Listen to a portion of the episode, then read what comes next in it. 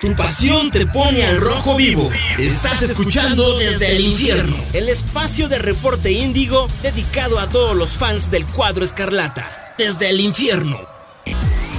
¿Qué tal amigos aficionados del Deportivo Toluca FC? ¿Cómo están? Espero que se encuentren muy bien y bienvenidos a una nueva edición de Desde el Infierno, donde contamos todo lo que está pasando con nuestro hermoso Toluca FC. Como siempre se encuentra su servidor Cristian Maxice y me encuentro con mi colaborador Carlos Zulbarán. ¿Cómo estás Carlos? Hola, muy bien, ya ansiosos para que llegue la nueva jornada y podamos ver a, los Diablos en acción. Sí, así es. Esta, esta, semana no tuvimos partido de la liga como tal porque fue fecha FIFA que para empezar vaya gran decepción de, debut de México y siento que también no se le dieron las oportunidades adecuadas a, a Marcel Ruiz. Sí. Pero, pero bueno, Toluca también aprovechando el tour extranjero se fueron justo. El América fue al tour a Estados Unidos también para jugar contra Cholos. Y Toluca jugó contra las Chivas en un duelo que fue bueno y también me, trajo un poco de nostalgia en la forma en la que empató Toluca, ¿no? Estamos hablando de ese legendario gol de, Israel Castro. Sí. Y, bueno, Toluca da un partido que comienza mal con la defensa, pero yo creo que eh, gradualmente se va solidificando y también ayuda como para mantener el ritmo de juego y que los jugadores tampoco se descuiden en ese sentido, ¿no? Entonces, a mi parecer, es un duelo padre para, o sea, una buena oportunidad para los aficionados de Toluca que viven en Estados Unidos, que sí hay algunos que sí hicieron el viaje. No fue un, no fue solamente Chivas los que tuvieron afición. afición. Incluso se ve la porra. Se, se veía la porra del Toluca en el partido, entonces eso, eso, eso es bueno que también Toluca tenga presencia allá. o los que, o los que de plano hicieron el viaje a Estados Unidos para poder ver al diablo. Pero bueno, también tuvimos, tuvimos un, una invitación especial que Nacho Ambriz fue a, fútbol picante, ¿no? Sí, así es. Y se fue con todo. Sí. Eso es lo único que podemos decir. Se fue con todo. Mm, habló, sobre, sobre lo de Coca. Habló también. Una de las cosas que es más llamativa y es una realidad es, son sus declaraciones sobre el Tata Martino, ¿no? Sí. Que cualquier otro técnico que fuera mexicano, si hubiera perdido tres partidos con Estados Unidos, ya le habían dado cuello. O sea, eso es una realidad sí o sí.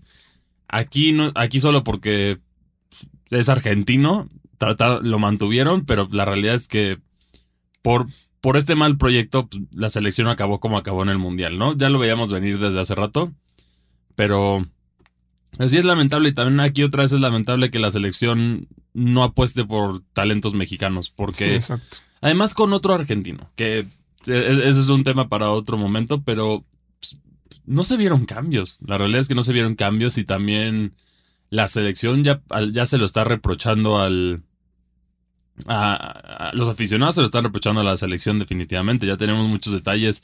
El abucheo en el Azteca es el ejemplo de eso. Sí. Que si bien Ochoa no hizo, no hizo mal labor, pues la gente ya está harta, ya quiere el cambio. Ya, ya no quieren seguir con este mismo ciclo y también estos jugadores que pues, nos dieron el peor fracaso de México desde, desde Italia 90. Sí, desde Argentina, ¿no? Argentina 78, que no, que no se quedaba alguien en. En la 90 por los cachirules, ¿no? Pero, pero, pero dejando lo que no llegamos al mundial.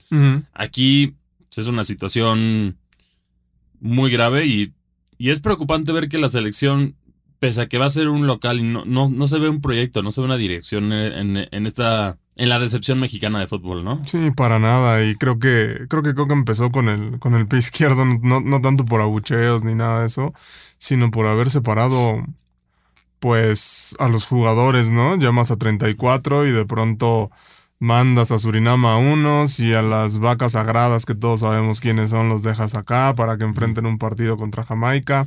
Eh, porque si volaste a, a, Chaquito y si volaste a Eric Gutiérrez que juegan en Holanda, de, ahí los volaste a Surinam directo, porque no hiciste lo mismo con Edson Álvarez, no? En fin, hay demasiadas... Eh, ya empieza el rumor de, la selección A y B y todo, Este, este rollo que Y aunque diga Coca que no, pues es, es, muy evidente, ¿no? Y creo que...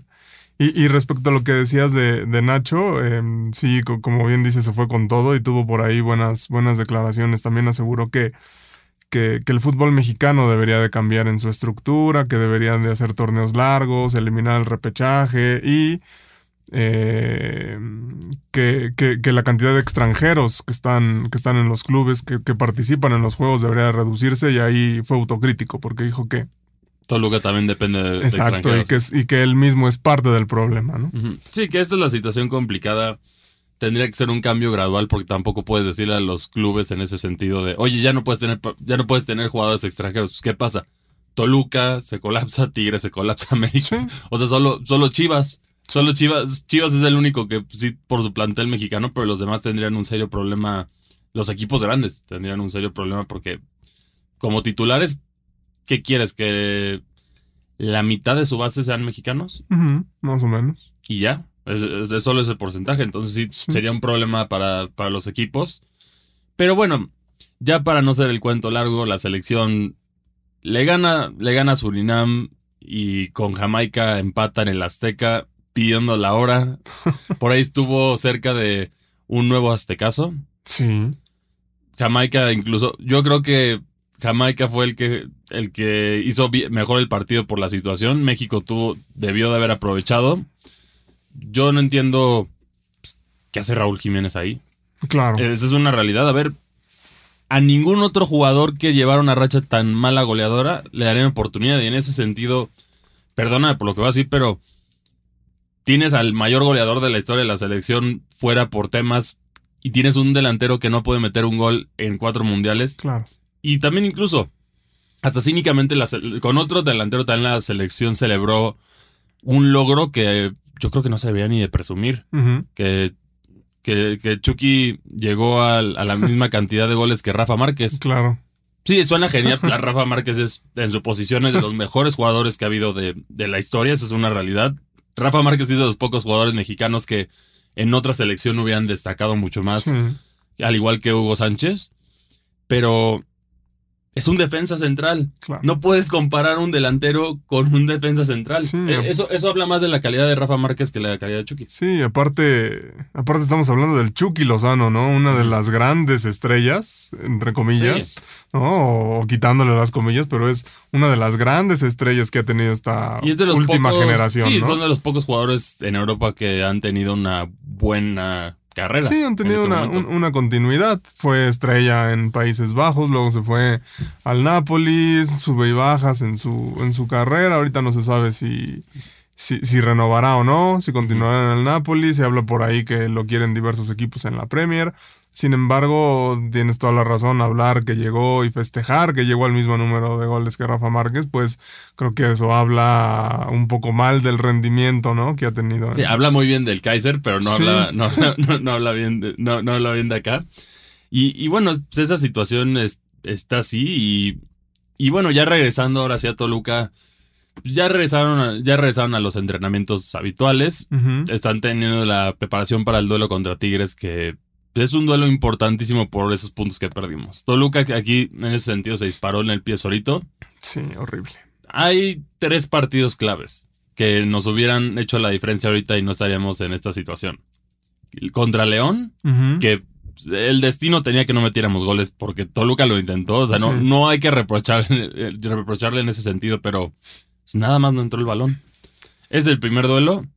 Contra Cholos también, por obvias razones, perder una ventaja de tres goles a cero es muy grave. Horrible. Y, y contra Querétaro. Ese partido contra Querétaro también. Estos duelos nos van a atormentar y ahora Toluca está colocado en, en la cuarta posición justo. Sí, ¿Depende de él mismo para hacerlo? Sí. Pero ganar la Tigres va a ser clave. sí. ¿Qué exacto. tiene Toluca de ventaja sobre León y sobre América? Porque ya Monterrey ya no lo alcanzamos, entonces no lo vamos a incluir en esto. Tenemos el calendario más fácil en teoría. El más difícil es León. León sí le toca. Juega contra el América, juega, todavía faltan contra Tigres, Sí. contra Chivas. O sea, León todavía se tiene que pelear con los. Con los que. Con, con la competencia Sí, directa. con la parte alta, digamos. Sí, con la competencia directa. Que, que- que León también ya está ahí. Ya, Sí, es, ya, sí, es, justo. ya es sublíder. Justo por eso decías la competencia directa, ¿no? El caso de Toluca, Toluca, la única competencia directa que tiene es Tigres en este momento, que de local, Toluca generalmente le va mejor contra Tigres. Entonces, Sí. eso me tiene más tranquilo. Si fuera en el volcán, quizás estaríamos un poquito más preocupados de este duelo.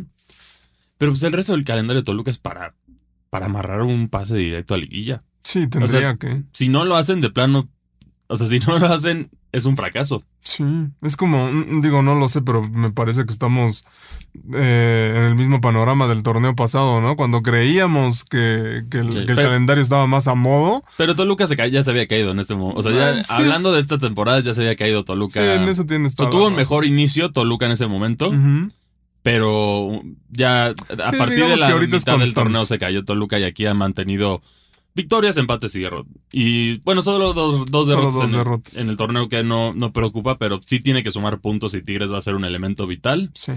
Habrá que ver cómo, cómo se encuentra Leo Fernández para su rendimiento. Hay varios jugadores que tienen que, que retomar el nivel, que yo confío que lo van a retomar, pero sí es, es importante, ¿no?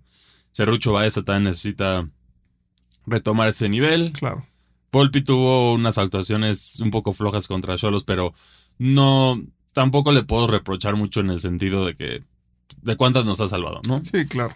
Son- Sí, sí, sí. En, en todos los partidos ha tenido tajadas que, que valen esos, esas victorias, ¿no? Que ha tenido el Toluca, que ha quitado, que ha dado, que ha dado este. Sí, incluso la final, él fue uno de los grandes. Sí, exacto, y que ha dado buenas actuaciones a lo largo de la temporada y pues por un partido no se puede recriminar. Creo que creo que tendría que ser más un problema en esta parte de conjunto del no saber aguantar un marcador de 3-0, sí, que, ¿no? Que una Sí. que dos malas oportun- que dos malas este, oportunidades que Sí. tuvo ahí Volpi que no que no supo resolver bien. Sí, esperemos que Toluca se vea más como el.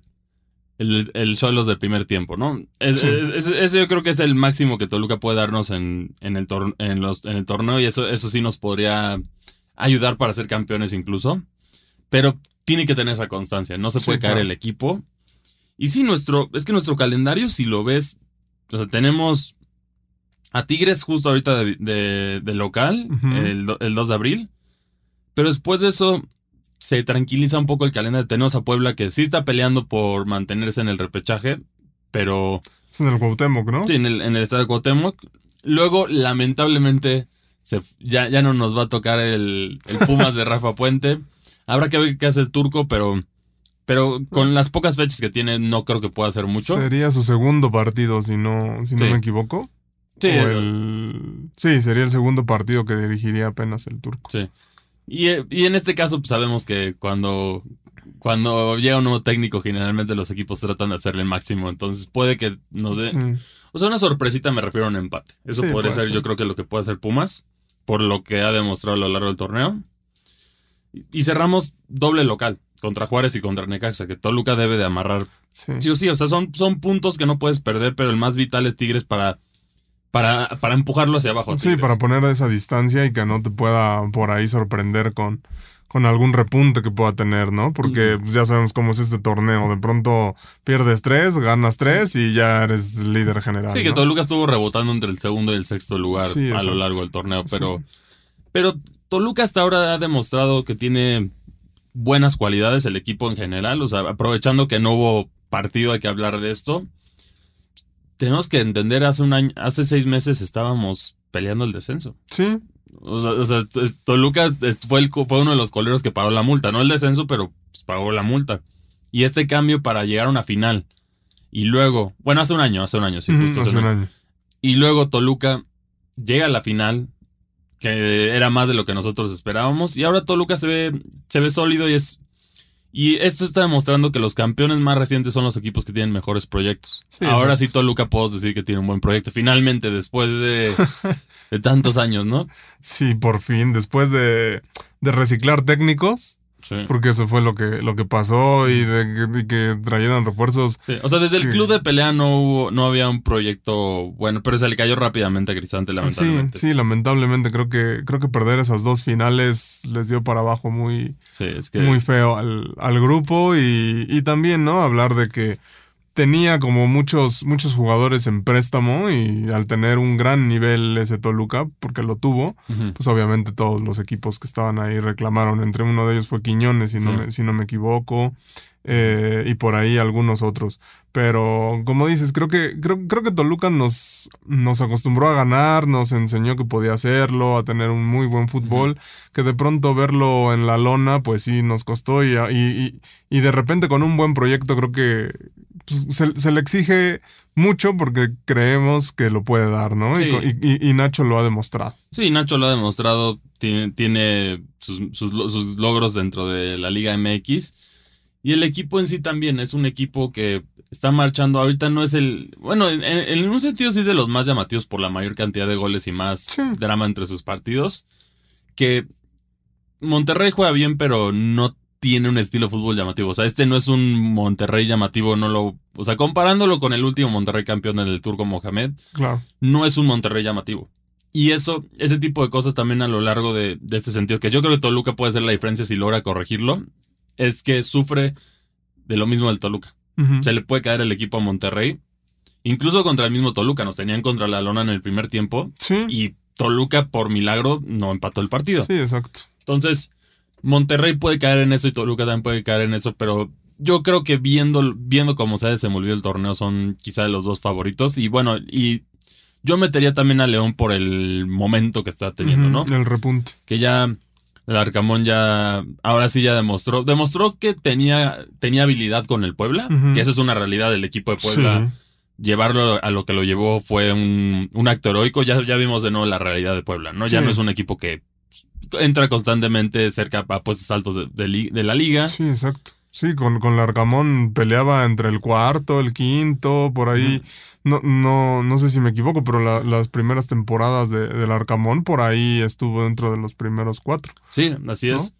Y, y bueno, ahora ya con un equipo de mayor presupuesto que es el León, pues está, está haciendo grandes cosas y lo ha demostrado. Le ha costado tomar el nivel, pero ahora sí viene enrachado y por eso puede ser un equipo peligroso dentro de la liguilla. Si es que, si bien tiene el calendario más difícil, puede ser peligroso.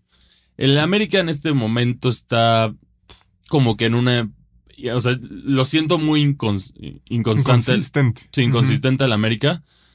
Por eso, no, lo- no lo pondría como el caballo negro, porque pues, al ser el América se espera que pueda ser campeón. Luego pero meterle cuatro a Chivas. sí, pero, pero lo tiene partidos horribles. A ver, con Toluca le empataron de milagro. Sí. O sea, esa es, como la realidad de aquí. Y te mete de tres Pachuca y luego le metes te- cuatro a. Sí que ha sido este torneo, ¿no? Sí. Tigres le pasa encima a Pachuca, Toluca le gana a Pachuca, luego Sí. Pachuca le aplasta al América, el. América aplasta a Tigres y aplasta a Tigres tiene Chivas. tres partidos sin, sin ganar. O sea, Y Tigres está viviendo una crisis que es también por.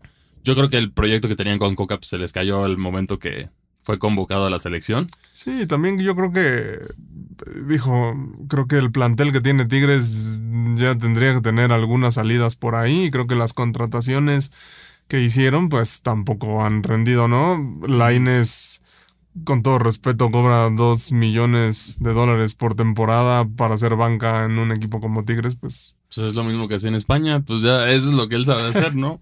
Pero, pero sí, así es. En este caso. pues, eh, va a ser un cierre interesante, pero yo creo que Toluca es de los que tiene los, los mejores chances para entrar directo. sí. Que ese, ese era el primer objetivo de este torneo. El segundo es ser campeón de plano, porque esa ya es la obligación. Pero ya finalmente también podemos ver en el aspecto de la presidencia B. Finalmente se armó un buen proyecto ya. Pues, ¿Quién pide la salida de Suinaga ahora? Nadie. Ya nadie. Ya Ya, nadie. nadie la pide porque ya finalmente entendieron y sí se les dio la inversión y, y limpiaron un poco lo, los malos manejos de antes, ¿no? Sí, Sabemos el, el famoso suegro de Talavera, entre otras cosas que, claro. que ahí estuvieron y, y hicieron sangrar al Toluca de mucho Esos- dinero. Esos jugadores que nadie conocía y que de pronto llegaban nada más a, a- a- a supuestamente lesionarse, nunca Sí, jugar. Y un dineral, agregar- Claro. agregarle un dineral. Entonces, en esta situación, ya hay un buen proyecto en Toluca. Entonces, es- es- eso es- esa es la diferencia cuando una. Cuando hay un buen proyecto y cuando hay un mal proyecto. En este sentido, Toluca lo, lo- lo sabemos perfectamente porque tu- vivimos un par de años con un proyecto que no iba a ninguna parte. Pero pues a Nacho se le dio todas las herramientas. Sí, Que también eso tiene en su parte una presión porque pues ahora sí debe de salir campeón o llegar a la final otra vez. Ah, pero, pero como dices, o sea, armas un buen proyecto, ¿no? Abres la cartera, traes a jugadores y traes a un técnico probado que sabes que te va a dar resultados, ¿no? A lo mejor Nacho no los dio al eh, en, su primer, en su primer torneo, pero obviamente pues se necesitaba demasiado para que... También no tenía nada en el, prim- en el primer Sí, torneo que jugó. Entonces, en esta situación, Toluca ha ido armando un proyecto que yo estoy seguro que aquí, aquí eventualmente seremos campeones en los próximos dos torneos. Este o el próximo yo creo que es como lo, la ventana de, de- de la onceava de Toluca. Sí. Y en el caso de proyectos interesantes dentro de la liga, también tenemos el caso de Cruz Azul, que a mi parecer es llamativo. Sé que este podcast es de Toluca, pero también vale la pena destacarlo para comparar proyectos interesantes y constantes Sí. que han sido. Yo creo que aquí Pumas desperdició la oportunidad de una vida de tener dos técnicos campeones de mucho talento, Sí, cam- campeones con Pumas los dos. claro. Los dos últimos campeones, ¿no? Si no me equivoco. Como jugadores, no, no, como jugador, el caso del Tuca, y como técnico sí son los últimos dos. Entonces Sí. tenías una oportunidad de oro, pero por ahorrártelo, pues, ahí está la situación de Pumas ahora, ¿no? Cruz Azul lo aceptó y ahora Cruz Azul ya está peleando puestos de liguilla también. Es- Le falta todavía un poquito, pero está ahí. Y ese es otro proyecto llamativo dentro de esto, dentro de este duelo, ¿no? Porque los otros proyectos que están como constantes es el de Pachuca y el del América, que son los otros dos proyectos que han... Sí, claro. Chivas, a pesar de que lo golearon, tampoco creo que habría que descartarlo, ¿no? Lo ha hecho, Lo ha hecho muy bien. lo ha hecho ver, bien. ¿Hace cuánto Chivas no peleaba por los primeros Claro. cuatro puestos? Sí, o sea, antes peleabas por el, por estar en el repechaje, sube y Parece que se invirtieron los papeles Claro. entre Atlas y Chivas, ¿no? Sí, Es- esa es la realidad, eso es lo que parece que pasó este... Bueno, digamos que Atlas regresó a su realidad y Sí. el Chivas regresó a lo que hace años Sí. era. A lo que nuestros abuelitos vieron, ¿no? Sí, exacto. Como, como dicen por ahí. Pero sí, efectivamente, Toluca tiene todo para ganar. O sea, te- tenemos, tiene que llevarlo con calma, tiene que mejoras para el equipo, manejar el balón mejor en ese sentido. La salida. Las salidas te tienen que corregir o de plano sí quitarlas ya. Sí. Porque si, cuántos errores hay de ahí que nos cuestan partidos y eso potencialmente nos podría costar el torneo, ¿no? Sí, Entonces son, son ese tipo de detalles que tiene que tener cuidado el Toluca, pero, pero si ya llegamos con, con los jugadores que necesitamos más pulidos y en su momento, Toluca va a dar un gran torneo y yo no tengo duda de eso. sí, exacto. Aparte, creo que los refuerzos para esta temporada fueron muy buenos. Maxi Araujo, o sea. Y- yo creo que es el mejor refuerzo dentro de toda yo, la liga. Sí, yo creo que también, porque de pronto es lateral, de pronto es medio, y luego es delantero y Sí. te arma jugadas. Y, y creo que el, el- el Toluca, bien, bien concentrado dentro del campo, sin esos sube y bajas que tienen los partidos, me parece que, que, que es uno de los, de los favoritos, como dices. Si, si puede jugar como lo hizo contra contra Cholos En el primer tiempo. en el primer sí. tiempo. Creo que la liguilla va a ser muy, muy buena para, para los Diablos y este cierre de torneo también. Sí. Solo que no se confíen. Sí, no, y en este sentido podría ser como la, histo- la historia de cuento de hadas, ¿no? Que ya Nacho Ambriz logra sacar campeón de Toluca y eventualmente se va a la selección, que es, al- es, es algo que él ha expresado que quiere. Sí, claro. Es algo que quiere y yo creo que es de los técnicos mexicanos que merecen la oportunidad porque en este momento son contados los técnicos mexicanos con capacidad de, de poder llevar la selección. Sí, yo creo que, mira, a, a mi parecer, eh, creo que para ocupar el, el banquillo de la selección solo había dos personas, ¿no? Me parece que era o Nacho O Almada. o Almada. Almada por el proyecto que ha armado, porque ves que juega con mexicanos, porque ha sacado jóvenes muy buenos. O sea, ve, ve el Pachuca cuando fue campeón, golearon al Toluca, pero arrasaron con todo Sí. mundo en ese torneo. Incluso ¿no? al Monterrey, al Tigres, que, Claro. eran, que eran duelos difíciles porque estaba Claro. abajo en la tabla, le- se lo sacó los partidos. Sí, exacto. A, a Toluca, como se dice por ahí, lo traía de hijo, ¿no? Entonces, eh, y Nacho por todo lo que había demostrado. O sea, que, que no veas, que los dirigentes del fútbol mexicano no vean lo que es Nacho Ambriz. O sea, sí, siento que es de los técnicos de más Es de infravalorados en ese Claro, y es de mayor perfil, a mi parecer, en los últimos años. Fue eh, auxiliar técnico del Vasco. Fue eh, auxiliar en esos, en ese Osasuna y en ese Atlético de Madrid. Fue campeón de liga en, en México, de Copa MX. Bueno, no- creo que Copa MX no, pero Conca Champions. O sea, es, es un. Armó un super león. Claro, o sea, Toluca ahora lo tiene así gracias a también a. Sí, a él. exacto. Tal vez lo que no les guste a los a los directivos es que Nacho necesita tiempo, ¿no? Porque lo hemos visto. En, cuando se fue a España, pues obviamente la liga. La, la paciencia no, no está ahí. Exactamente, y menos en la de ascenso, ¿no? Porque es una liga muy competitiva ahí. Sí. Pero.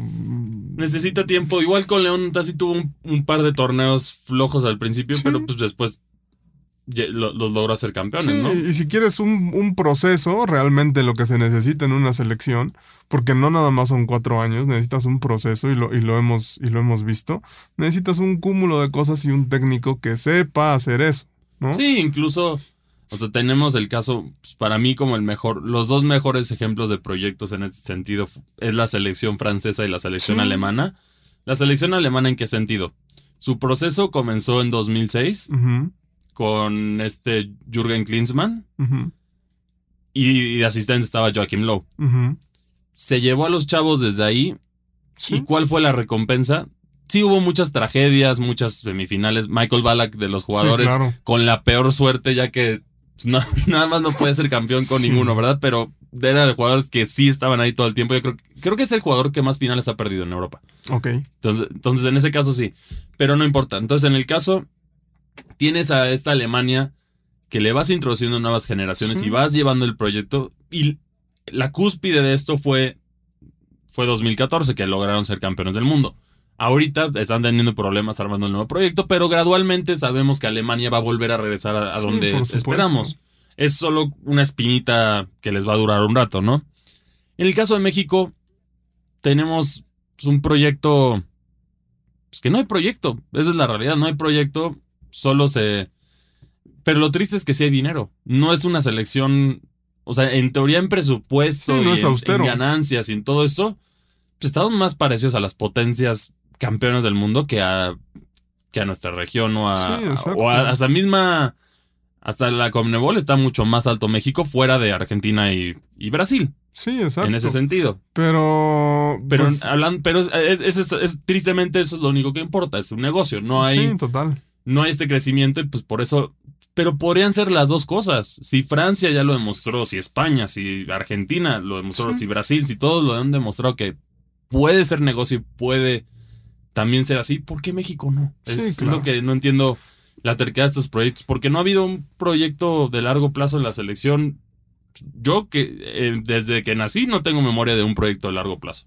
No, ninguno. Ciclo, solo es un ciclo mundialista lo máximo que les dan. Sí, y han tenido.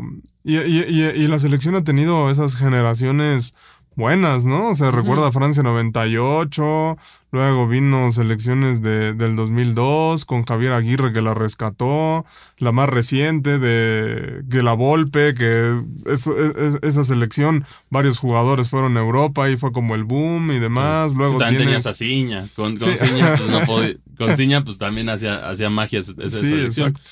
Pero sí, lamentablemente no hay un proyecto. Yo creo que Nacho, en ese sentido, sería la persona del proyecto. Pero yo tampoco, yo no veo a Nacho dejándose manipular, ¿no? Ah, no, ese, es- claro. e- ese es el tema, yo también creo. Esa es como la decisión principal aquí. Por eso hay muchos técnicos que no, que lo rechazan. Uno, el caso, el caso más claro es el legendario Tuca Ferretti, ¿no? Que Sí. no, a ver, de talento de técnico le sobran palmares, le sobra todo. Hizo campeón a una gran cantidad de equipos. Sí. Hizo que Tigres estuviera en el mapa, ¿no? Porque Sí, claro. Tigres antes de él, la realidad es que, Hasta peleaba el descenso. no, pues llegó a Monterrey, lo mandó al descenso. Sí. Entonces, en ese sentido, aquí son técnicos que a veces no se dejan y eso es lo por lo que no, no les gusta. Que pese a la Sí. crítica de la gente de volver a traer a otro técnico argentino y toda esta situación, que tampoco estoy en desacuerdo de que porque sea argentino va a ser malo para México, eso no es... Ah, no, por Una supuesto. El, pro- el problema también está en cómo llega Y cómo está todo eso, ese contexto, ¿no? O sea, de repente tienes una baraja de tres, que era el Piojo, Almada y Nacho, y por obra del Espíritu Santo, Sí, Coca nadie, nadie lo consideraba. Coca está ahí. Y cuando te das cuenta, pues tiene el respaldo de Hank, tiene el respaldo de Irarragorri. O sea, entró de la nada, de la nada Coca. Sí, no, porque tuvo su, su buen proyecto con Atlas, si lo Sí. queremos llamar buen proyecto, pero pues, el- o sea, al final siento que hay técnicos más probados que hubieran merecido más oportunidad, pero por lo menos como aficionado a Toluca estoy tranquilo porque si bien la selección no va a marchar, que no manche su nombre ahorita de Nacho Ambriz, y mejor que, pues, que le traiga un palmar a Toluca, que pues, eso sí va a levantar su carrera en ese sentido, ¿no? Porque Sí. pues, ya lo, lo consagra dentro de, dentro de la afición escarlata. Sí, claro, y Coca es un buen técnico, ha sido campeón en Argentina, en México y demás, pero creo que por las condiciones en las que llegó es que la afición también abuchea y sobre todo creo que no, pero el abucheo yo creo que no es al técnico, yo creo que es a la federación. O sea, ese, ese es un Lo completo... abucharon también a él y abucharon a jugadores y abucharon Pues es que están partido. hartos. A ver, Y creo que ese hartazgo no le va a venir bien a Coca, ¿eh? Creo que la premura de tener buenos resultados también le va a hacer a la federación decir, si no estás fino, Es- sí, porque es, una- vas. es que es una situación, ya va a regresar a lo de antes, de, de, de- o sea, me impresionó cómo al Tata sí le aguantaron el proyecto cuando había técnicos que Sí. por menos, llámese, pues por menos los han dejado fuera. No, y, y- y parece que el Tata hizo lo que quiso, ¿no? O sea, no iba a partidos de la liga, no vivía en no. México, no. viajaba a algunos partidos. Fue. Sí, fue un desastre, ¿no? se pero, tocó fondo ahí. pero bueno, lamentablemente ya se nos acabó el tiempo para el día de hoy. Antes de irnos, ¿cuál es tu pronóstico para Toluca Tigres? Uy, yo creo que un 2-1, 3-1 a favor de los Diablos. Yo digo que un 2-0, un 2-0 a favor de los Diablos. Ok. Y bueno, esto es todo lo que tenemos para ustedes el día de hoy. Recuerden que si quieren platicar con nosotros más o, o ahí decirnos por qué la selección está bien o no, nos pueden escribir en nuestras redes sociales. A mí me encuentran como arroba cristianmac62 y a ti cómo te encuentran. A mí en Twitter como arroba carlos-zulbarán. Ahí andamos. Y bueno, si quieren ver más del fútbol mexicano o de otros deportes que no sean el fútbol, también no se les olvi- olvide consultar la, la página de fan de Reporte Indio, que ahí es donde escribe mi colaborador, ¿verdad? Ahí andamos. Ahí toda la información que ustedes gusten de deportes, ahí la encuentran. Y bueno, esto es, esto es lo que tenemos para hoy. Muchas gracias y nos vemos hasta la próxima. Desde el infierno. Desde el infierno. Una producción de Reporte Índigo y Locura FM. Desde el infierno.